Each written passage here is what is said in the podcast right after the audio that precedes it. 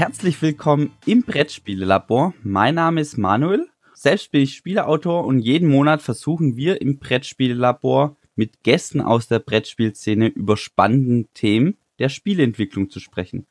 Heute mit am Start Ode und Martin. Ja, guten Morgen, ihr zwei. Morgen. Morgen. Ja, Martin, du bist Spieleautor Jawohl. und äh, machst aber auch Lektorarbeit für Verlage, wenn ich das richtig weiß. Das stimmt, ganz genau.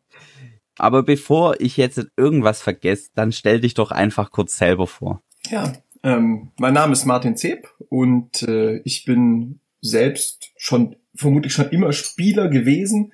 Das Ganze hat äh, ursprünglich mal angefangen mit Schach. Da vom Schach bin ich zum Magic gekommen, vom Magic bin ich zum Rollenspielen gekommen, vom Rollenspielen bin ich 2005 zum Brettspielen gekommen. Da bin ich hängen geblieben, das mache ich seitdem immer noch regelmäßig und äh, irgendwann kam der Punkt, wo ich gesagt habe, es gibt einfach Dinge, die fehlen in der Spielewelt, die mache ich jetzt selber. Und das waren so die ersten Ideen irgendwann zwischen 2006 und 2009. Und seitdem bin ich da so on and off immer wieder am Design gewesen. Und 2012 habe ich äh, Kontakt zu einem kleinen deutschen Verlag gefunden, der man sicher sagen darf, zu Hall Games. Und äh, arbeite seitdem für Hall Games als, ja, sagen wir mal, Editor, Regelgeber, ähm, Ideengeber, Tester von Prototypen und seit neuestem auch als Übersetzer. Super Verlag. Na, du hast ja auch schon für Hall Games gearbeitet, Ode, oder? Ja, ein bisschen. Bin quasi, ich bin quasi Martins Vorgänger. Genau, so habe ich Ode ursprünglich mal kennengelernt. Ich hatte keine Zeit mehr, weil ich, äh, weil ich selbst eigene Spiele entwickelt habe und dann ist Martin reingerutscht. Ja gut, dann braucht Martin jetzt auch bald einen Nachfolger, weil er entwickelt ja jetzt auch eigene Spiele. Nee, der kann, der kann das gleichzeitig machen.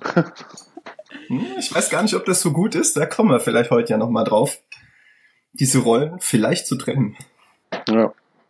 Aber du spielst auch seit vielen Jahren Magic. Ja, ich habe hm. heute nochmal nachgeguckt. Es sind 22 dieses Jahr. Alter Schwede. Und seit 24 Jahren gibt's ja etwa das Spiel, ne? Ganz genau. Nächstes Jahr wird ja. Magic 25. Möchtest du kurz erklären, was Magic ist und wie es ganz grob funktioniert? Das kann ich sehr gerne machen, natürlich. Also Magic, das war das allererste Sammelkartenspiel der Welt. Das bedeutet erstmal, dass ich zu Spielbeginn nicht weiß, was ich, äh, also, oder selbst festlegen darf, was ich in meinem Spielkartenstapel in meinem Deck befindet. Und ich weiß das deshalb nicht so genau, weil ich die Karten auch nicht alle zusammen kaufe, sondern in einem verschlossenen Päckchen, von dem ich nicht weiß, was da drin ist. Das heißt, das funktioniert so ein bisschen ja, wie früher zum Beispiel diese, diese Aufkleber, die sehr viele gesammelt haben, diese Sticker oder ähm, ja, ich. Panini, ja, Panini-Fußballbilder können sich wahrscheinlich auch sehr viele dran erinnern. Da ja. wusste man auch nie, welche Spieler man gerade bekommt. Man hat immer auf die Deutschen gehofft und dann sind irgendwie doch andere Länder rausgekommen. Und ähm, so ähnlich ist es bei Magic auch. Also man muss sich erst seine Sammlung irgendwie zusammenstellen und aus dieser Sammlung heraus dann seine Spielkarten. Das Spiel stellt dabei ein Duell zwischen zwei Weltenwanderern, also zwei mächtigen Zauberern dar, die sich äh, duellieren und äh, das Hauptziel des Spiels ist es, die Lebenspunkte des anderen von 20 auf 0 zu reduzieren. Und was ich dafür aber verwende, was für Monster ich beschwöre, sie heißen dort Kreaturen, ähm, was für Zauber ich dafür benutze oder was für Gegenstände ich herbeirufe, das entscheide ich eben im Vorfeld, was ich da in mein Deck reinpack. Und ähm, ja, das Spiel teilt sich dabei in fünf unterschiedliche, sag ich mal, Arten der Magie auf. Die sind dort, da heißen dort Farben und jeder Farbe ist so ein bisschen einer bestimmten Funktion zugeordnet. Also die weiße Magie macht lauter Sachen mit Heilung und Unterstützung der Gruppe. Ähm, die, die rote Magie ist so sehr impulsiv, sehr emotionsgetrieben und, und, und so kurzzeitiger Gewinn für langzeitigen Verlust. Und so kann praktisch jeder für sich entscheiden, was zu seinem Stil, Spielstil passt, was er denn in seinen Deck reinstecken möchte. Und du hast ja jetzt gesagt, vor 22 Jahren kamst du zum Magic-Spielen. Was war denn der Auslöser, dass du damit angefangen hast? Ja, genau, vor 22 Jahren kam ich äh, zu Magic. Also der Auslöser, der dich den, das ich angefangen habe, waren wie so oft damals andere Magic-Spieler, denen ich dabei praktisch zugeguckt habe. Und äh, das, das ganze Spiel übt, glaube ich, schon beim Zusehen, wenn man sich für die Thematik Fantasy begeistert, eine, eine große Faszination aus. Weil, weil man eben von Anfang an merkt, na, hier passiert irgendwas Magisches. Die Leute rufen irgendwie gigantische Mammuts herbei oder ähm, Zauberer, die, wenn sie dann mal da sind, noch mal weiter Sachen für dich machen.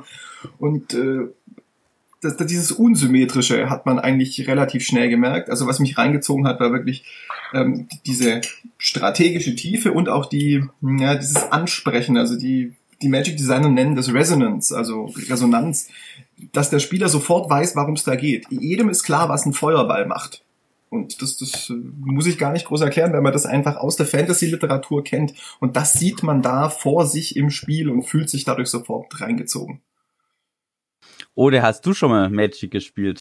Ja, meine Magic-Erfahrung ist, ist relativ äh, klein. Ich habe das vor ja, mittlerweile zehn Jahren, glaube ich, auch mal mit einem guten Freund, der mich, der mir das auch einmal zeigen wollte, das Spiel, ähm, habe ich das mal einen ganzen Nachmittag gespielt. Das hat auch wohl Spaß gemacht, aber ähm, ja, mich, äh, das, was Martin jetzt gerade beschrieben hat, dieses Reinziehen, das ist bei mir einfach nicht passiert.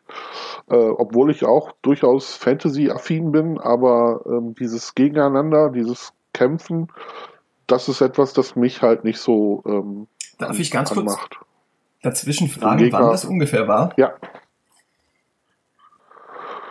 Jetzt muss ich kurz nachdenken.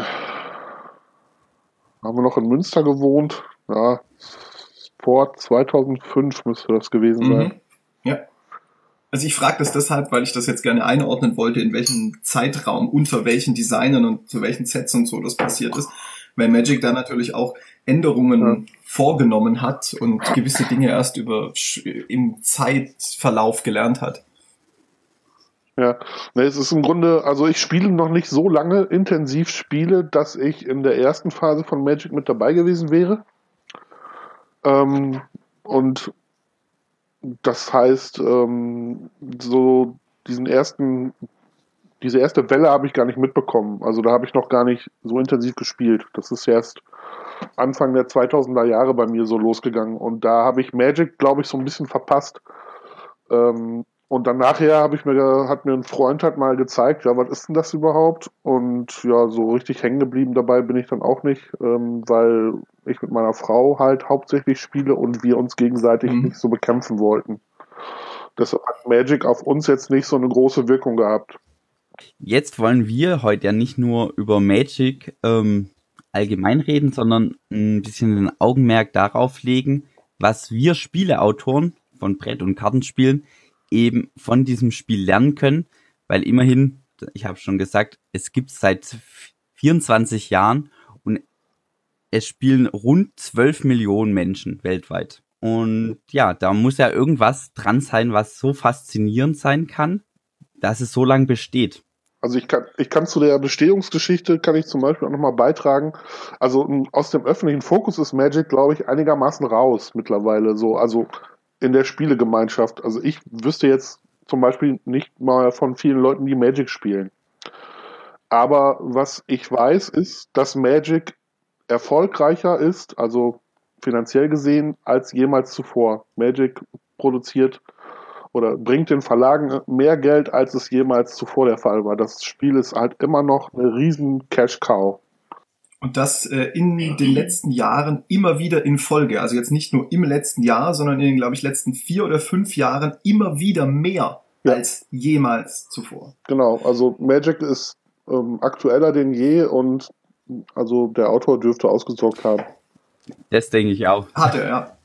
auch wenn er noch weitere Spiele macht, ja. Ähm, darf ich dazu vielleicht ganz kurz was sagen, weil ich glaube, es hat einen Grund, denn Magic naja, also man könnte sagen, es ist ein Zeitfresser. Die Communities haben sich, glaube ich, einfach getrennt, weil wenn man sich mit Magic beschäftigt und einem das Spaß macht, dann beschäftigt man sich fast ausschließlich nur noch mit Magic, weil es eben nicht nur ein Spiel ist, sondern ähm, ja, auch wieder Magic Designer sagt hier many games to many people, also viele Spiele für viele verschiedene Leute. Es ist auch ein Spiel, das über das Spiel hinausgeht, mit dem ich mich auch, obwohl ich gerade nicht spiele, sehr, sehr intensiv beschäftigen kann. Ja, und man sollte vielleicht auch noch dazu sagen, es gibt, glaube ich, wenig Spiele auf der Welt, für die es eine äh, professionelle Turnierserie gibt. Es gibt Leute, die leben davon, Magic-Turniere zu spielen. Das ist deren Job, deren Arbeit sozusagen. Zum Beispiel, zum Beispiel, ähm, es gibt ein sehr bekanntes Deckbuilding-Spiel, das heißt ähm, Star Realms. Die beiden Autoren sind äh, professionelle Magic-Spieler. Sie, sie waren es, ja, genau. In der Zwischenzeit ja. sind sie auch selbst Spieldesigner, ne? Aber ganz genau, ja. Genau. Oder auch Ascension, wer dieses Spiel kennt. Auch von ehemals professionellen Magic-Spielern gemacht. Ja. Ja, meine Frage wäre jetzt, was macht denn das Spiel so aus? Wo lässt sich dies, also dieser Erfolg ähm, denn auch in dem Spiel erkennen?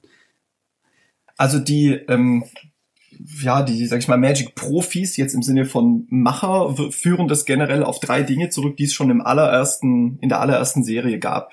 Und also die, quasi die drei Grundfesten. Und das eine habe ich schon so ein bisschen erwähnt, das ist dieses Prinzip Sammelkarten, dass ich selbst sammeln muss und selbst bestimmen darf, was in mein, in mein Deck kommt. Und das zweite ist, dass sie bis heute diese Aufteilung in diese fünf Farben und diese ganz starke thematische und aber auch inhaltliche, also spielerische Abgrenzung erhalten haben. Das heißt, ich kann mir auch, wenn ich nach zehn Jahren wiederkomme, ist blaue Magie immer noch was ganz ähnliches, wie es vor zehn Jahren war. Ähm, das gibt dem, diesen Farben natürlich eine sehr, sehr starke Identität. Und das dritte, was sie immer wieder äh, loben, ist praktisch ihr wichtigstes Spielsystem, das Mana-System. Also das Mana ist, äh, wie man in diesem Spiel zaubert. Und ähm, das hat halt im Prinzip die, diese Idee, dass sich das im Laufe der Zeit langsam aufbaut. Also man, das Mana kommt von sogenannten Karten, die heißen Länder und von diesen Ländern darf ich jede Runde nur eines spielen. Das heißt, im Laufe des Spiels sammle ich immer mehr von diesem Mana an und kann natürlich auch immer größere und mächtigere Zaubersprüche sprechen. Ähm, dadurch bekomme ich so eine Eskalation über das Spiel hinweg und ähm, ich bekomme auch die Möglichkeit für Spieler, die am Anfang vielleicht ein bisschen zurückhängen, später aufzuholen, wenn sie dann diese mächtigen Zaubersprüche sprechen können. Also diese drei Sachen. Ähm, Sammelkarten, dieses Color Wheel, also diese Einteilung in fünf Farben und das Mana-System sind so das, was die Designer selber da so herausheben als Erfolgsgaranten. Ja, da kann man ja zum Beispiel mal zum ersten Punkt sagen, äh, das ist auf jeden Fall eine Sache, die ähm, ja später auch wieder aufgegriffen wurde, weil dieses äh, Zusammenstellen von Decks ist ja quasi das Spiel vor dem Spiel. Ja. Das ist ja genau das, womit sich die, die Magic-Spieler immer beschäftigen. Also sozusagen erstmal die Voraussetzungen herstellen für ein erfolgreiches Spiel. Und dass dieses Spiel vor dem Spiel ist ja mit Dominion zum Spiel gemacht worden. Und genau daher ist ja auch der Erfolg von Dominion zum Beispiel zu erklären, weil dieses faszinierende Zusammenstellen eines Kartendecks äh, durch Dominion zum Spiel selber wurde. Und das Absolut. ist sicherlich etwas, das Dominion halt von Magic gelernt hat. Das hat äh, Donald Vaccarino sogar gesagt, dass er es da hergeholt hat, ja. Genau. Ich denke auch, hier zeigt sich was, was sehr wichtig ist, und zwar, dass der Spieler sich mit seiner kreativen mh, hm, ja, Identität da voll reingeben kann. Und, aber er selber kann bestimmen, inwiefern er kann das total sich auslassen, kreativ sein oder äh, ja, beschäftigt sich nicht so viel, aber ähm, lernt dann von anderen und durch Spielen. Und da kann jeder eben ja. selbst also, bestimmen. Also äh, auch hier wieder, die, die Magic Designer nennen das äh, a sense of ownership. Also ich, ich habe einen gewissen Anteil daran an dem Spiel. Das wird mir nicht einfach nur vorgesetzt, sondern ich äh, beeinflusse auch das Spiel. Also zwar vielleicht nicht im Sinne auch auf der Ebene der Designer, aber jedes einzelne Spiel habe ich maßgeblich äh, beeinflusst. Und die Spieler sind auch auf eine ganz andere Art investiert in dieses Spiel. Es ist nicht einfach, ich pack's aus, ich pack's danach wieder ein, sondern ich bin außerhalb des Spiels noch, noch dran beteiligt. Den dritten Punkt könnte man natürlich auch nochmal unterfüttern, indem man sagt, im Grunde geht es darum, da ja auch um einen Aufbaucharakter. Das heißt, ich starte mit wenig. Ähm, das ist erstmal ein leichter Einstieg ins Spiel. Das heißt, am Anfang eines jeden Spiels spiele ich äh, Karten aus, die wenig Ausspielkosten haben. Also im Grunde kann man ja bei den fünf Farben von, von dem Mana ähm, von Ressourcen reden, mit denen ich meine Karten ausspiele und nutze. Das heißt, ähm, wir haben hier eine leichte Steigerung. Ähm, das ist natürlich auch äh, Spieleautoren ähm, wissen. Das heißt, ich starte erstmal mit wenig. Ich habe überschaubare Züge und das steigert sich im Laufe einer Partie. Erstmal hat man dann eine, eine Steigerung im Sinne von eines, eines Erreichens eines Höhepunktes irgendwann und einen leichten Spieleinstieg, der dann komplexer wird im Laufe einer Partie auch.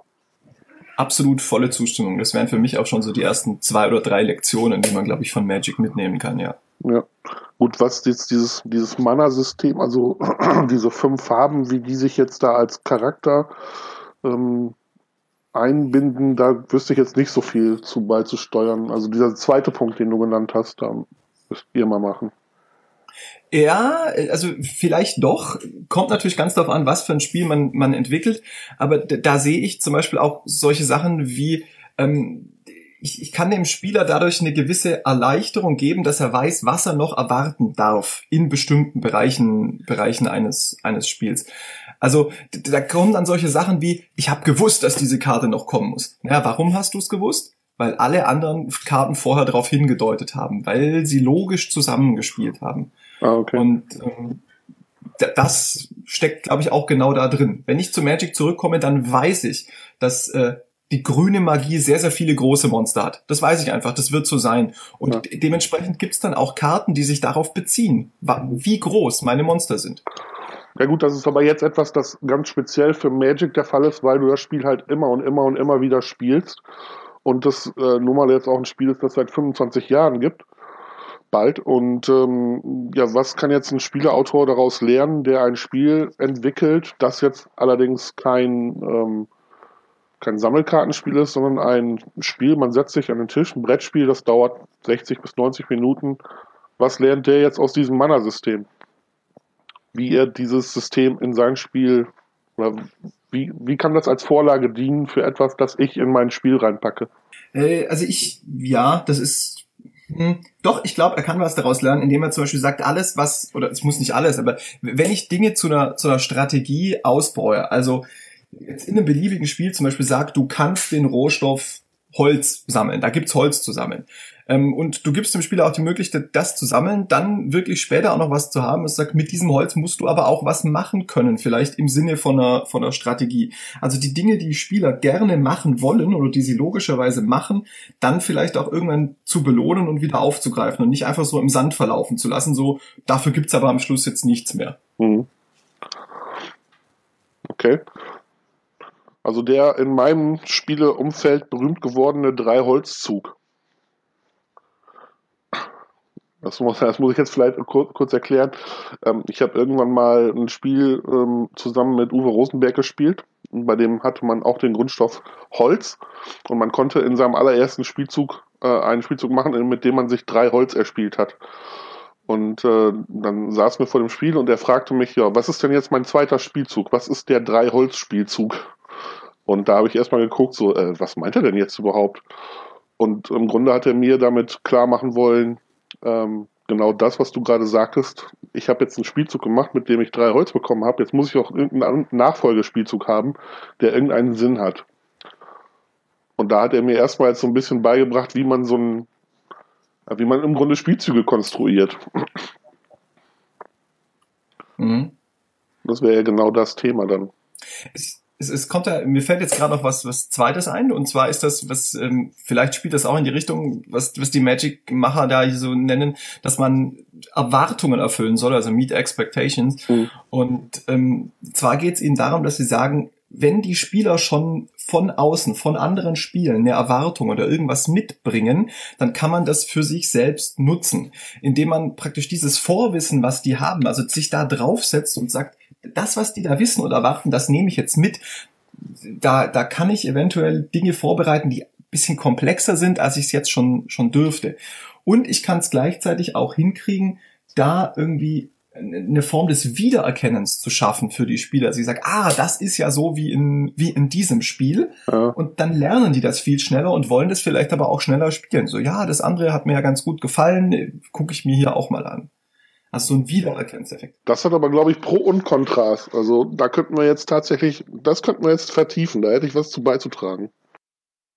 Ja, im Grunde, im Grunde geht es ja darum, ähm, es geht auch ein bisschen um die Zielgruppe bei sowas. Also ich glaube, dass wenn du dir jetzt zum Beispiel so ein paar Amigo-Spiele anguckst, da wirst du das zum Beispiel sehr deutlich wiederfinden, dass ähm, es Sachen gibt, die, die sich von Spiel zu Spiel fortsetzen und dass das auch gewünscht ist in sozusagen ja in dem in dem Zielgruppenbereich, ähm, dass ich Spiele, jetzt wechsle ich mal eben den Verlag, so ähnlich wie Kniffel sind oder sowas. Oder das, äh, selbst Kniffel nimmt ja auch ähm, äh, dieses, dieses ganze äh, Poker-Geschichte mit, dass du Drillinge hast und Vierlinge und all solche mhm. Geschichten. Das ist ja auch schon wieder was, das kennst du aus Poker.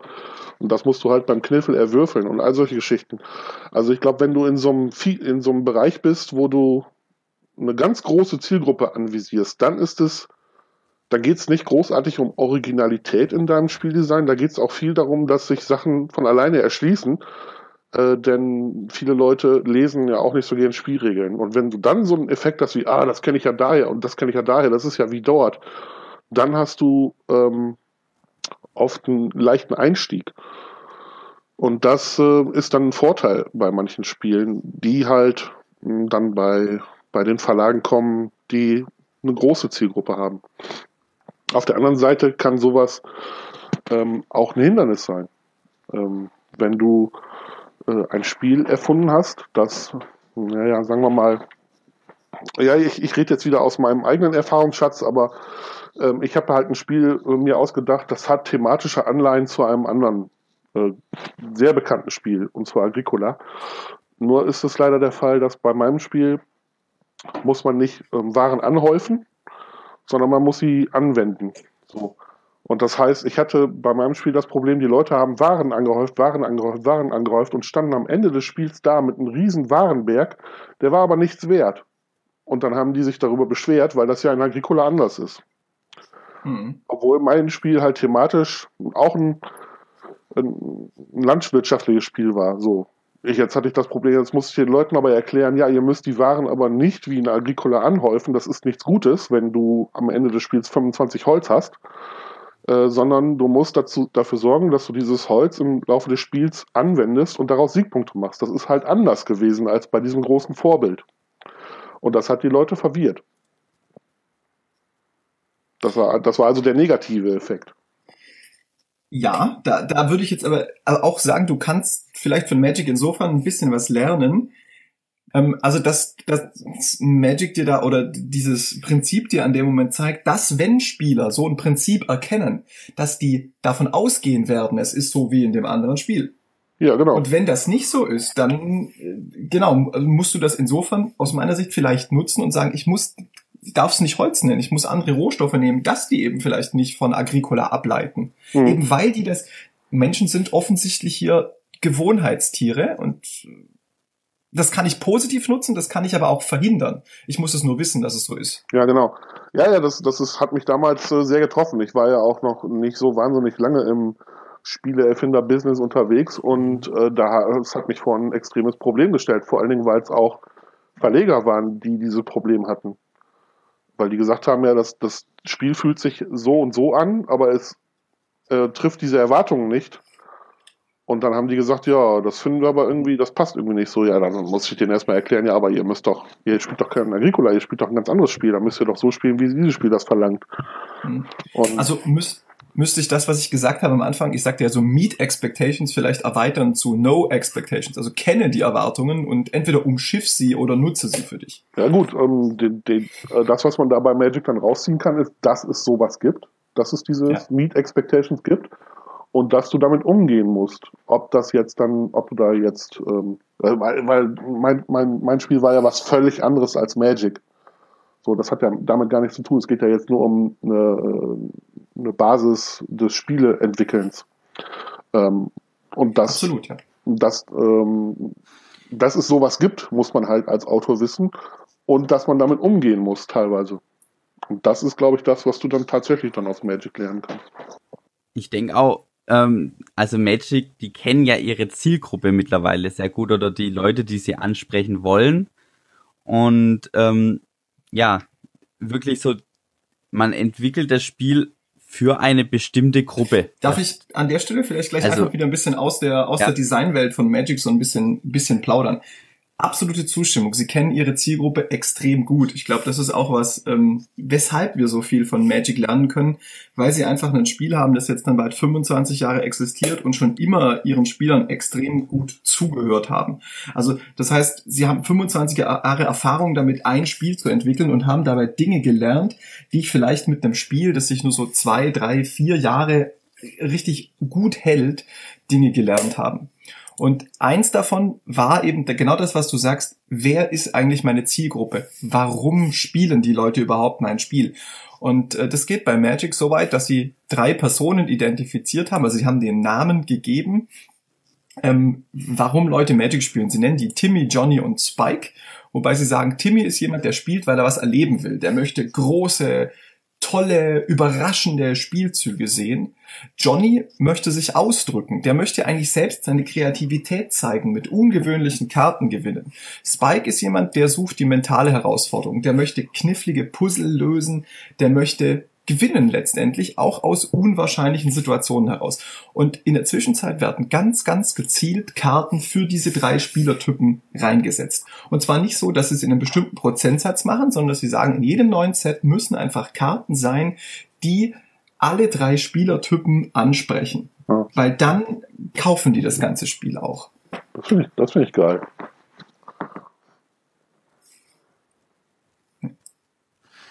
Aber das sind nicht alle Spielertypen. Also das sind jetzt nur die Spielertypen, die sie bei sie Magic haben rausgefunden nur auf, haben, oder? aufs Magic-Spielen bezogen, ja. Okay, also es, wenn man jetzt Brettspiele anschauen würde, würde es noch mehr Spielertypen ja, ich, geben. Ich glaube, da, da können wir jetzt nicht Aber umfassend alle ja. Spielertypen zusammenfassen hier. Nein. Nee.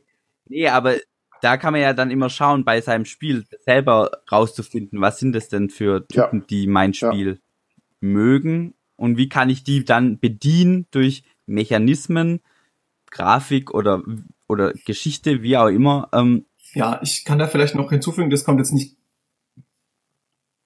also das gibt's nicht bei Magic, Magic, nicht nur bei Magic. Magic hat das auch nicht nicht erfunden. Mir fällt jetzt noch ein anderes prominentes Beispiel ein aus dem Pen and Paper Rollenspiel. Da gibt's einen, einen Menschen namens Robin Laws, der sich da intensiv mit beschäftigt hat und auch der hat fürs Rollenspiel mal die Spielertypen rausgesucht. Warum machen Leute Rollenspiele? Also das kommt auch in anderen ähm, Branchen, sage ich mal, vor in anderen Spieletypen. Hm. Aber es ist auf jeden Fall eine ganz wichtige äh, Geschichte, dass man sich darüber im Klaren ist, welche Leute man mit seinem eigenen Spiel anspricht. Und das, ähm, ja, es geht, es geht jetzt so ein bisschen darum, was man auch für einen Anspruch als Spieleautor hat. Ähm, wenn man zum Beispiel sagt, ich möchte gerne, dass mein Spiel einer Zielgruppe angepasst ist und äh, das soll erfolgreich sein, dann muss man das natürlich ähm, berücksichtigen. Auf der anderen Seite gibt es natürlich auch Spielautoren, die sagen, ich möchte aber jetzt gerne mh, ein Spiel erfinden, das darauf wenig Rücksicht nimmt, weil es einfach ich, ich meinen Spielegeschmack treffen soll. Das ist natürlich auch legitim. Wird wahrscheinlich dann weniger erfolgreich sein, äh, aber das möchte man ja vielleicht auch gar nicht. Man möchte ja vielleicht ein Spiel erfinden, das einem selber gut gefällt. Was mich noch interessieren würde, wäre, ähm, also Magic, du, du hast jetzt auch schon das Thema erwähnt, aber eigentlich könnte man es auch ohne Thema oder mit einem anderen Thema spielen. Aber wie kommt denn diese Geschichte da so rüber? Ja, also, ähm, also du meinst jetzt nicht, was ist die Geschichte, sondern mehr, wie kommt die in das Spiel rein? Wie bauen die die ein?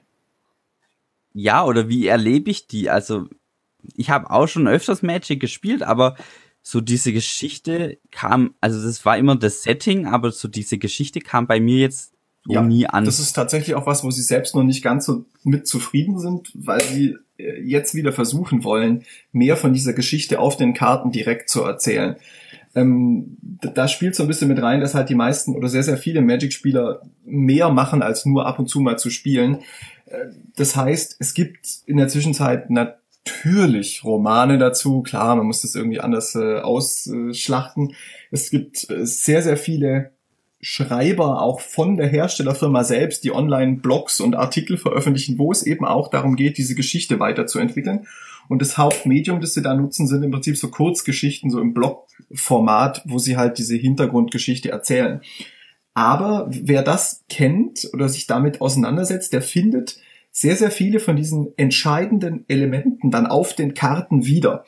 Also auf den Karten sind praktisch sehr oft in den Abbildungen oder in dem sogenannten Flavor-Text, also so kleinen Geschichten, die auf den Karten draufsteht, wesentliche Elemente der Story enthalten, die sie eigentlich, eigentlich erzählen wollen. Ähm, ja. Oh, da, da könnte ich mal eben noch sagen, ähm, und zwar finde ich, das ist ja zum Beispiel auch ein Stilmittel. Äh, das kenne ich zum Beispiel, oder das habe ich auch kennengelernt, erstmals bei Magic, dass auf der Karte auch eben so ein kleiner thematischer äh, Text draufsteht, der der Karte noch so ein, so ein Thema einhauchen soll. Also dieser Flavor-Text, den man mittlerweile auch in vielen Spielen gesehen hat. Äh, es gab vor ein paar Jahren mal ein Spiel von Cosmos, das heißt, hieß Blue Moon. Ähm, das ja, habe ich dann. mal zu Schulzeiten, also während meiner beruflichen Schulausbildung, mit einem Klassenkameraden gespielt und auch auf diesen Karten waren Flavortexte drauf. Und das war ein absoluter Nichtspieler. Also der hat mit Spielen überhaupt nichts zu tun gehabt. Aber wir haben dieses Spiel gespielt und wir hatten in dieser Partie einen tierischen Spaß daran, jede Karte, die wir ausgespielt haben, mit dem Flavortext zusammen erstmal den Flavortext vorlesen, auch in diese Rolle einzutauchen und den Text so vorzulesen, wie es der, wie es der Kartenrolle entspricht und das Ding dann auf den Tisch zu hauen und so nach dem Motto, nimm das!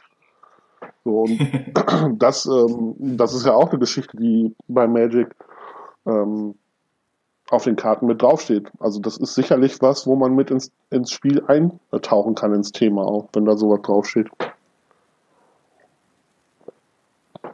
Also das, äh, ich wollte da nochmal den Punkt aufgreifen, den ich am Anfang schon mal so kurz gemacht habe.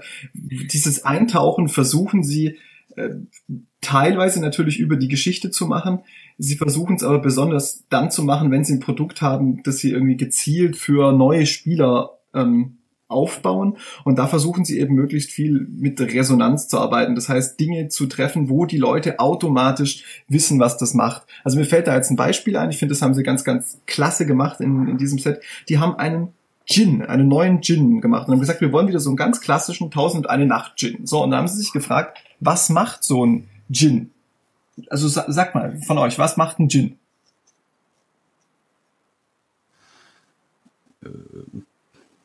Der kommt aus der Flasche ja, und sieht, sieht, aus wie Bud Spencer. Ja. ja, und dann fragt er immer. Okay, klappt offensichtlich doch nicht so äh, gut. Ähm, ich, ich, wann habe ich das letzte Mal Aladdin geguckt? Verdammt. Der erfüllt Wünsche. Ja, ja, klar, sicher. Ach so, ja. Und wie viele Wünsche erfüllt er? Drei. Drei, ganz genau. Und genau das macht dieser Gin. Wenn, wenn der ausgespielt wird, sind da drei Wunschmarken drauf und man kann ihn quasi ansprechen und sagen, äh, was man sich wünschen möchte. Und wenn man etwas wünscht, nimmt man so eine Wunschmarke von dieser Karte runter und kriegt dafür irgendeine andere Karte aus seinem Stapel auf die Hand. Ah, okay. So, ja, also da haben sie gesagt, das ist ein Gin. Und jeder wird mhm. sofort verstehen, ah ja klar, Gin. Der fliegt, der ist groß, der ist mächtig, der erfüllt drei Wünsche. Ja. Jetzt muss man nur als Regelklarstellung machen, dass man sich mit den drei Wünschen nicht wünschen darf, dass man unendlich viele Wünsche hat, ne? Ja, ja, natürlich. ja, aber das ist auch zum Beispiel ein sehr schönes, oder das ist ein sehr schönes Beispiel dafür, wie Regeln oder thematische Einbindungen äh, Regeln erklären können. Das heißt, indem du einen thematischen Hintergrund für etwas schaffst, ähm, kannst du den, den Spielern ja schon mit an die Hand geben, wie funktioniert das Ding eigentlich. Das ist ja auch das, was in vielen Spielen, ähm, in diesen Euro-Spielen der Fall ist. Deshalb haben wir ja auch so oft ein Mittelalter-Setting in so vielen Spielen, in denen du Gebäude baust, weil jeder Spieler weiß sofort, wenn du den Zimmermann baust, dass das wahrscheinlich ein Ding ist, mit dem du Holz in irgendwas umwandeln kannst. Ja. Und ähm, das heißt, in vielen mhm. Spielen die wir heutzutage spielen, gibt es halt, ja, ich baue Gebäude und diese Gebäude haben irgendeine speziell, spezielle Funktion und die richtet sich nach dem äh, Gebäudenamen, der mir dann sofort klar macht, in welchem Zusammenhang ich dieses Gebäude zu benutzen habe. Und das ist ein sehr schönes Beispiel dafür, wie man Spiele ent entwickeln kann, ja. Vor allen Dingen, weil die äh, thematische Einbindung oder das thematische Grundgerüst im Grunde dann die Regeln erklärt. Ich würde jetzt vielleicht gerne noch ein, zwei Worte dazu sagen, wie Magic das hinkriegt, weil wenn wir jetzt schon bei diesem Thema Einbindung äh, der Geschichte und so sind, weil ich glaube, dass auch da nochmal was drinsteckt, was man, was man lernen kann. Hau raus. Ja, und zwar ähm, haben die extra Teams, die diese Sachen machen. Ähm, und Magic rennt da relativ strikt in einen, also sie, nennen es Creative Team, also ein, die, die Story, die Geschichte und auch das Layout und solche Sachen machen. Also wie sieht die Karte aus? Und sie haben ein Design-Team, die machen quasi die Spielmechaniken, das Spielgefühl. Und sie haben wieder davon abgetrennt ein Development-Team, also ein Entwickler-Team, die sich hinterher ums Balancing kümmern, darum, dass die Karten den richtigen Preis haben, dass sie vielleicht für Turniere nicht zu stark oder auch nicht, nicht zu schwach sind. Das läuft aber bei denen tatsächlich in getrennten Teams voneinander. Und ähm, also getrennt insofern, dass jeweils immer ein Vertreter bei den anderen Teams mit dabei sitzt. Das Design von Magic startet sehr häufig beim Design-Team, weil sie neue mechanische Ideen haben, die sie umsetzen wollen. Oder es startet beim Creative Team, dass die sagen, wir möchten jetzt diese und diese Welt besuchen, was für passendes Design haben wir da dazu? Und in diesen Treffen von diesem Creative Meeting sitzt immer ein Designer mit drin. In den Design Team ist immer eine Person aus dem Creative mit drin und eine auch aus dem, aus dem Development, sodass sie von Anfang an immer direkt Input haben von den anderen Teams, aber trotzdem ihre Arbeit weitgehend äh, eigenständig, eigenständig machen können.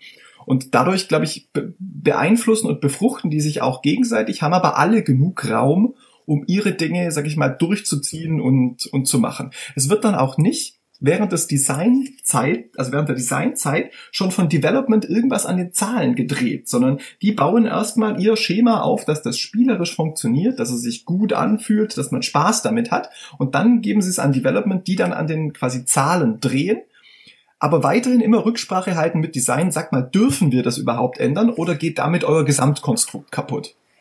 Das ist ja geil. Ja. Also das finde ich ja, da muss man jetzt zwei Sachen zu sagen. Erstens, ähm, das ist ja völlig albern. Sowas machen wir alles alleine. Sowas können wir auch ohne Teams. Auf der anderen Seite, das war jetzt eine kleine Spitze, aber äh, ist ja genau das, ähm, was Spieldesign auch im Grunde ist. Also das haben die ja jetzt offensichtlich in Teams zerlegt. Also im Grunde ist es ja genau das, was ich jetzt auch für meine Spiele mache. Das heißt, ich überlege mir erstmal, was will ich überhaupt drin haben, dann überlege ich mir, wie setze ich das um und am Ende steht eine Spielballonsgeschichte. Und das teilen die in Teams auf, offensichtlich. Ja. Mache ich alles alleine. Für uns persönlich könnte das ja bedeuten, ich übernehme öfters mal bewusst die Perspektive aus der Sicht und dann wieder die Perspektive aus der Sicht, so dass ich mir dessen bewusst werde. Ja, ja klar. Und da steckt für, da steckt für mich auch drin, dass man diese Sachen nicht zwangsweise immer mischen muss. Also wenn ich jetzt einen einzelnen Test mache oder bestimmte Elemente in meinem Spiel ändere, dann ist es auch okay, wenn, wenn die noch nicht balanciert sind. Das kommt alles aus meiner Sicht, jetzt Magic gesprochen, das kommt alles später. Es muss erstmal diese Mechanik Spaß machen. Wollen die Leute das spielen? Wollen die überhaupt diese Elemente da drin haben? Und ob die zu stark oder zu schwach sind, das kann man dann alles irgendwie später gucken. Das ist total, so würde Magic das machen. total wichtig. Ganz wichtiges äh, ähm, Vor Vorher Vorangehensweise, wie ich das im Grunde auch mit meinen Spielen mache. Das ist ziemlich super. Also sie haben das quasi professionalisiert, ne? Ja. ja ziemlich gut also wirklich so weit professionalisiert, dass sie unterschiedliche Leute dafür ähm, holen. Also im Creative sind es dann wirklich irgendwie Leute, die vorher Fantasy geschrieben haben oder Zeichnungen gemacht haben, ähm, die sie da reinholen. Im Design sind das Leute, die schon vorher völlig anderes Spieldesign gemacht haben oder, um jetzt äh, das noch zu sagen, der Chefdesigner von Magic seit vielen, vielen Jahren heißt Mark Rosewater und der kommt ursprünglich aus dem Comedy Writing. Also der hat davor unter anderem für diese Stand-up, äh, Entschuldigung, diese Sitcom Roseanne Folgen geschrieben. Also der hat so einen Communications-Background, der weiß, wie er Geschichten erzählt. Und im Development, da rekrutieren sie ehemalige Profispieler, weil die wissen, niemand kann so gut ein Spiel in Zahlen zerlegen und die Stärken und Schwächen finden wie unsere eigenen Profispieler. Da ist, äh, da können wir mal eben hier so einen Bogen spannen. Es gab nämlich äh, vor ein paar Monaten oder ein paar Wochen mal einen sehr schönen Vortrag, den man sich auf YouTube angucken kann von einem Spielerautor namens Daniel Danzer, war es? Daniel Danzer? Ja der einen Vortrag über äh, Storytelling gem ähm, gemacht hat auf einer Autorentagung Den kann man sich auch mal angucken, sehr schön. Der ist nämlich äh, selbst äh, Theaterregisseur und befasst sich mit dem Storytelling auch in seinen Spielen. Also was können, äh, er macht das sehr schön anhand eines Beispiels äh, vom, vom Weißen Hai, wie der Weiße Hai also aufgebaut ist, diese ganze Handlung mit Höhepunkt und so weiter und so fort. Und das finde ich auch ziemlich interessant, weil das hat Magic offensichtlich auch schon begriffen. Und die haben sich dann einen Comedy-Writer geholt, der sich mit sowas auch auskennt. Interessant. Ja, ja, ähm, also toll, ja, gefällt mir super, was du da sagst, weil da, da kann ich jetzt eigentlich direkt aus der Magic-Seite eigentlich wieder, äh, wieder reinschlagen sozusagen. Ähm, da, da steckt für mich auch so dieses Wissen drin, nutze doch äh, andere Dinge, andere Designer aus anderen Bereichen oder auch andere Leute, die mit Menschen interagieren, eigentlich schon für sich gelernt haben. Die gelten ja für Spiele vielleicht genauso. Ja. Ähm, unter anderem, wie du es gesagt hast, Theater oder auch hier Mark Rosewater, Roseanne Communications. Ähm, bevor ich da noch was ganz, ganz zu, zu sage, du hast gerade erwähnt äh, Vorträge und so. Ähm, da wollte ich jetzt, der, der Mark Rosewater ist nicht nur der Chefdesigner von Magic, sondern auch so ein bisschen das Sprachrohr für die Firma, die Magic herstellt, Wizards of the Coast. Ähm, und Mark Rosewater schreibt eine wöchentliche Designkolumne und hat einen Podcast, der in der Regel zweimal in der Woche ausgestrahlt wird, und mit dem er sich mit Magic Design, aber manchmal halt auch mit Spieldesign generell beschäftigt. Und ähm, da gibt's wirklich zwei zwei absolut herausragende Artikel, beziehungsweise da gibt es auch in der Zwischenzeit Videos davon und äh, die wollte ich wenigstens ganz kurz erwähnen. Und zwar gibt es da ein 10 Things Every Game Needs, also 10 Dinge, die jedes Spiel braucht. Das hat er für einen Vortrag gemacht für seine Tochter in der Schule, in der fünften Klasse. Äh, das ist also relativ grundlegend, aber auch sehr, sehr hörenswert. Ähm, und einen Vortrag namens Lessons Learned, 20 Lessons, 20 Years. Also den hat er zum 20-jährigen Jubiläum von Magic gehalten, praktisch mit Dingen, die sie in den einzelnen 20 Jahren oder über diese 20 Jahre hinweg gelernt haben. Das sind alles Sachen, die sind nur zum Teil spezifisch für Magic. Das kann sich also auch für Spieleautoren sehr, sehr lohnen, da mal rein. Also wir verlinken das dann und genau, dann seht ihr das in den Show Notes, könnt ihr euch das anschauen, durchlesen. Genau, und dann wollte ich ja jetzt äh, gerade so ein bisschen da drauf springen, ähm, da, dass man von anderen Branchen irgendwie lernen kann. Und ähm, das kann überraschend weit gehen, wie also Mark Rosewater da sagt oder auch zeigt. Und zwar hat er ähm, sich mal Arbeiten vorgenommen von einem deutschen Industriedesigner, also Dieter Rams. Und Dieter Rams hat eigentlich äh, Lampen gemacht und Fernseher und hat, glaube ich, eine Zeit lang für Bosch, also so äh, absolute Grunddesigns gemacht. Und der hat ähm, der beeinflusst bis heute noch sehr, sehr viele andere Designer. Also man sieht zum Beispiel bei Jonathan Ive, dem, einem der Chefdesigner von Apple, dass er viele Produkte immer noch so designt, wie sie Rams äh, seinerzeit, also das, wann war Rams 40er, 50er, also der ist schon relativ lang nicht mehr, äh, nicht mehr aktiv also der sich dort inspiriert hat und Rams hat äh, praktisch zehn Prinzipien des guten Designs aufgestellt. Also es muss äh, gut aussehen, es muss funktional sein, man muss von vornherein wissen, wie es funktioniert. Und diese zehn Prinzipien, obwohl sie eigentlich für Industrieprodukte gedacht sind, lassen sich zum Teil eben auch auf, auf Spiele anwenden. Und äh, das ist genauso dieses, das vom Erfahrungsschatz von anderen Branchen lernen, muss sich nicht unbedingt auf Spiele beziehen, sondern kann sich halt auf Industrieprodukte oder auch auf ja, Theater, Film und solche Sachen äh, beziehen. Mir fällt tatsächlich ein Beispiel ein. Entschuldigung, ich das ist, oh, jetzt habe ich ganz schön lang geredet, aber ich hoffe, es kommt was bei rum. Und zwar ähm, als Comedy-Writer äh, hat Mark Rosewater da praktisch selbst wirklich gelernt in, in seiner Schule und in seiner Ausbildung, die er gemacht hat, ähm, dass es, dass Menschen, wenn sie sich mit etwas, einem neuen Produkt konfrontiert sehen, das sie unterhalten soll, drei äh, drei Aspekte gerne haben möchten. Und zwar, ähm, ich mache sie jetzt einzeln. Das erste ist Überraschung. Surprise. Sie wollen überrascht werden. Sie wollen irgendwas Neues erleben, aber bitte nicht so viel, dass es ungemütlich wird. Ja, also zu viel Überraschung, da fühlt der Mensch sich offensichtlich irgendwie unsicher und nicht wohl. Aber sie wollen zumindest ein bisschen überrascht werden. Ihnen irgendwas Innovatives, was Neues soll dabei sein. Das zweite ist Komfort, Comfort. Ähm, sie wollen sich wohlfühlen, sie wollen sich wiederfinden in den Dingen, die sie da machen. Sie wollen das nachvollziehen und verstehen können. Und das dritte, er lässt das immer so ein bisschen schön aus, damit es hängen bleibt. Das dritte ist nämlich Completion, Vervollständigung. Sie wollen nicht mit einer unvollständigen Sache nach Hause gehen. Die Geschichte soll zu einem Ende kommen. Die Trilogie soll drei Teile haben. Also das Ganze muss rund sein und sich vollständig anfühlen. Ja, ich kann nicht sagen, ich werde heute drei Themen besprechen und dann nach zwei abbrechen und äh, den Podcast irgendwie ausmachen. Also Surprise, Comfort und äh, Completion ähm, sind eben Dinge, die, sag ich mal, der Mensch sucht in, bei neuen Produkten und das kann ich tatsächlich auch in einem Spiel entsprechend umsetzen. Mhm. Ja, das ist sehr interessant. Ich äh, könnte mir vorstellen, also zum Beispiel die Geldstrategie in äh, Dominion ist ja, glaube ich, auch eine, die das Spiel ziemlich abkürzt. Ne? Und äh, da geht es ja auch ein bisschen um Schnelligkeit bei Dominion. Das heißt, wenn bestimmte Stapel äh, aufgespielt sind, dann ist das Spiel zu Ende. Und wenn du dann verschiedene schnelle Spielweisen hast, das heißt, ein Spieler hechelt durch das Spiel und haut alles raus, so schnell wie möglich, und die anderen wollen aber lieber ein bisschen spielen, dann sind die nachher ein bisschen unzufrieden mit, mit dem Verlauf des Spiels. Das habe ich jetzt zum Beispiel auch bei meinem, bei meinem eigenen Spiel auch mal kennengelernt. Ja, weil sie vielleicht auch ein bisschen genau dieses, ich habe mir doch was aufgebaut, das will ich jetzt auch sehen. Ja, genau. Ja, Kommt von ihm auch dieses ähm, ja 80 ähm, Prozent Bekanntes und 20 Prozent Neues. Ich habe nochmal nachgeschaut, ob er diese Zahlen irgendwo hat, weil mich das auch interessiert hat. Ich habe es bei ihm nirgendwo gefunden. Also ich selbst habe das auch mal von einem anderen deutschen Spieleautor so gelernt, Felix Mertikat, der mir das mit irgendwie so 90 zu 10 mal beigebracht hat.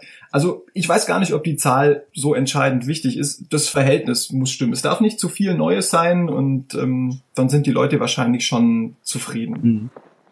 Also von ihm kommt die Zahl okay. nicht. Ja, weil das fand ich auch immer sehr spannend, dass im, im Prinzip man das Neue soll herausgehoben werden, aber gleichzeitig soll der Spieler sich ja sofort wohlfühlen. Okay. Ähm, oder hättest du noch eine Frage zu Magic, zu Entwicklung? Ähm, ja, ich, ich hätte jetzt vielleicht noch mal am Ende ähm, angemerkt, dass wir ziemlich viel zwar auch über bestimmte Grundprinzipien von Spieleentwicklung sprechen, aber wenn wir jetzt über Magic sprechen, dann sprechen wir natürlich auch sehr speziell über Zielgruppen und, und über Geld auch. Ne? Also es, bei Magic geht es halt weniger, äh, gut, im Grunde weiß ich es nicht, aber bei Magic geht es um Kohle. Und äh, die Leute, die dieses Spiel entwickeln, die machen das auch, um damit Geld zu verdienen. Und äh, für mich gibt es beim Spieleentwickeln zwei Ansätze. Einmal den, dass ich versuche, ein, ein, ein möglichst finanziell erfolgreiches Spiel zu machen, wenn ich ähm, professioneller Spieleautor bin und professioneller Spieleentwickler, wie das die Magic-Leute ja nun mal sind. Auf der anderen Seite gibt es für mich auch ähm, als Spieleautor eine bestimmte Art von Kreativität und von, ähm, von persönlicher Entwicklung. Also ich möchte zum Beispiel in meinen Spielen auch einen, einen großen Anteil von mir selber drin haben. Das heißt, mhm. natürlich muss ich zu einem gewissen Teil mir ähm, mich auch diesen äh, Sachen unterwerfen, weil ich ja auch ein möglichst gutes Spiel machen möchte und, und viel, was in, was in Magic steckt und was in professioneller Spielentwicklung steckt, äh, läuft darauf hin, dass man ein, ein gutes Spiel hat.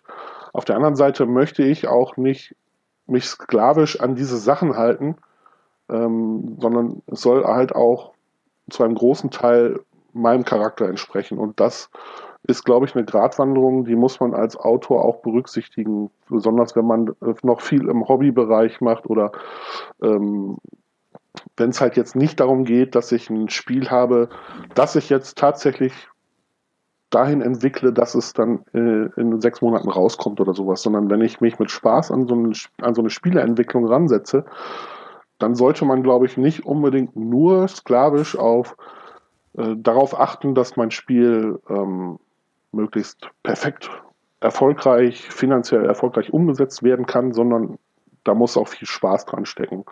Und den holt man auch aus sich selbst heraus. Und das ist, glaube ich, für viele Spieleautoren sollte das auch wichtig sein. Und das ist es für, mich besonders auch. Und das sollte man auch berücksichtigen, wenn man sich ein Spiel mhm. auswählt. Da, da möchte ich eigentlich gar nicht wirklich das dazu sagen, weil ich dem sehr, sehr zustimmen kann vielleicht füge ich doch das hinzu, dass es sich, glaube ich, trotzdem lohnt, die Regeln des Massenmarktes zumindest zu kennen sie nicht beiseite zu schieben, zu sagen, ach, das brauche ich nicht, sondern einfach zu wissen, ja, so wäre das, aber es macht mir mehr Spaß, das so zu machen. Dann hat man auch einen guten Grund, den man für sich dann hinterher rechtfertigen kann, warum ne, das nicht so ja. Nee, das, das meine ich gar nicht. Also ähm, das muss man sicherlich. Und du musst dich auch an, an solche Sachen halten. Deshalb finde ich diesen Storytelling-Vortrag von Daniel Danzer, den ich eben erwähnt habe, auch so toll. Weil nämlich genau das etwas ist, was man konstruiert aber was auch die Grundlage für ein gutes Spiel ist. Denn ich erlebe das sehr oft, dass Spiele äh, sich nicht an diese, an diesen, diesen Aufbau halten, dass es eine Steigerung gibt, dass es einen Zwischenhoch gibt, dass dann und am Ende vor allen Dingen, dass es zu einem, zu einem äh, zu sehr hohen Hoch kommt. Das heißt quasi, dass ich diese Steigerung habe, sondern dass Spiele vor sich dahin plätschern, äh, dass die ähm, ähm, unverhältnismäßig lange dauern für das, was sie bieten oder also solche Geschichten. Und ähm, dann habe ich halt auch nicht so ein gutes Spiel. Das ist tatsächlich so. Und natürlich muss ich mich auch daran halten, an solche Geschichten, wenn ich ein gutes Spiel machen möchte. Aber nicht nur eben ich glaube, Ode hat gerade nochmal das Stichwort mit dem Storytelling ähm, erwähnt und da ist mir jetzt noch was eingefallen, was wir bisher noch nicht so ausführlich besprochen haben bei Magic. Magic versucht nämlich in der Zwischenzeit ganz gezielt gar nicht mehr gute Karten zu machen, gutes Set zu machen, sondern ihr Ziel ist immer, ein bestimmtes Gefühl in den Spielern hervorzurufen. Und alles, was sie machen, Karten, gesamte Sets, Marketing, spielt immer in die Richtung und sagt, was ist eigentlich welches Gefühl wollen wir auslösen? Klar, wir wollen natürlich, dass die Leute Spaß haben, aber Spaß kann man mit unterschiedlichen Arten haben. Ja. Und ich glaube, so eines ihrer erfolgreichsten Sets in den letzten Jahren oder zumindest beliebtesten, wenn man so ähm, die Marktforschung fragt, war ein Jahr, wo sie sich mit Horror beschäftigt haben. Also wirklich überlegt, wie kann ich, wie können wir die Spieler gruseln? Und äh, das haben sie eigentlich durch das ganze Set durchgezogen. Vom Logo, das ein bisschen gruselig aussieht, über die Rassen, die da mitspielen, über die Welt, die alles so ein bisschen düster, ähm, osteuropäisch, wie man es so aus Dracula-Filmen kennt. Und da dieses Gefühl, also dieses äh, Fokussieren auf Gefühl, das ist, glaube ich, auch was, was äh, echt wichtig ist und was wir mitnehmen. Ganz wichtig. Ja, was ich jetzt so für mich mitnehme hier aus, aus unserem Gespräch ist, man muss sich die Dinge bewusst machen. Also ich muss mir bewusst sein, dass, dass ich über die Dinge nachdenken kann. Ja, weshalb ich da eben meinen kurzen Monolog gehalten habe, war auch eigentlich, dass mir halt ganz wichtig ist, ähm, dass vor allen Dingen an Neueinsteiger, die dürfen ihren Spaß an der Sache nicht verlieren. Und du kannst als neuer Autor nicht davon ausgehen, dass dein Spiel veröffentlicht wird. Punkt. Nee, deshalb da muss die, die Motivation, die Motivation muss von irgendwo anders genau, herkommen. Das heißt, du darfst dich, du darfst dich meines Erachtens nach nicht an ein Spiel setzen und mit der Vorgabe, das Spiel soll jetzt in drei Jahren rauskommen oder sowas. So, das ist für, für, aus meiner äh, Sicht ist das komplett falsch. Das einzige Ziel, was du äh, hast, ist erstmal, dass du Spaß hast an der Entwicklung und die muss halt von dir selber kommen. Und natürlich musst du, wenn du ein gutes Spiel entwickeln möchtest, dich auch so ein bisschen an diese Geschichten halten über die wir jetzt gesprochen haben. Und ähm, da kann man halt auch tatsächlich jetzt sehr viel von Magic lernen. Aber ja, Spaß dran haben an der Spielentwicklung und ja, es, es, klingt halt auch sehr konstruiert, was die Jungs da offensichtlich beim Magic machen, wenn die sich da mit ihren Teams da dran sitzen und so. Da steckt halt viel ähm, absichtliches Konstruieren von Spielspaß und sowas dahinter. Natürlich kann man davon lernen, aber ähm, ja, wir sind halt alle nur Hobbys. Hobbyautoren. Martin, hast du noch was zum Schluss zu sagen? Ja, ich glaube, ich will tatsächlich noch eine Kleinigkeit loswerden und das ist eigentlich ein Direktzitat auch wieder von, von Mark Rosewater. Und ähm, sein wichtigstes Designsprinzip würde ich da nämlich noch gerne reinbringen. Und zwar sagt er, Restrictions breed creativity. Also Einschränkungen fördern die Kreativität. Ähm, er sagt nicht mit ne, gebt nicht einem Designer einen leeren Zettel, der weiß überhaupt nicht, was er damit anfangen kann, sondern fallt mal die Ecken hoch und plötzlich kommen kommen Ideen. Also er immer wenn er irgendwas macht, dann versagt er, er versucht sein Design mit irgendeiner neuen Ecke zu bauen, irgendwas, was er noch nie gemacht hat. Und von dieser Ecke aus fängt er dann an, sein Bild zu zeichnen, sein, sein Design zu machen. Und ich glaube, auch das kann bei uns super hilfreich sein zu sagen, ich möchte jetzt endlich mal ein Spiel machen, wo Würfel gar nicht gewürfelt werden. Okay, gibt's schon, aber also ihr seht, glaube ich, was ich meine. Einfach sich schon mal nicht zu sagen, ich fange mit einem leeren Blatt an, sondern sich schon mal irgendeine Vorgabe zu geben, das macht es einem viel leichter, von dort aus neue Ideen zu entwickeln. Okay. Ja, vielen Dank, Martin, für deine Einblicke in ja, ein total faszinierendes Spiel und natürlich auch in die Entwicklung dieses Spiels. Sehr gerne. Ich nehme einiges mit und ja, bin mal gespannt, was, was ihr denn so mitnehmt. Ja, schreibt es doch einfach mal in die Kommentare oder erzählt uns eure Erfahrungen oder was ihr ähm, bei Magic Spielen gelernt habt. Genau, ihr könnt uns erreichen über unseren Blog brettspiellabor.de oder über die sozialen Netzwerke bei Twitter und bei Facebook oder per E-Mail an brettspiellabor.web.de. Ich lese alle Kommentare und, und antworte auch sehr gern darauf. In der nächsten Folge, ja, sprechen wir mit Jonas und Ode über Downtime. Ode und Martin, es war mir eine Freude, mit euch zu quatschen. Ich wünsche euch einen schönen Tag noch. Danke. Ebenfalls. Ja, euch auch.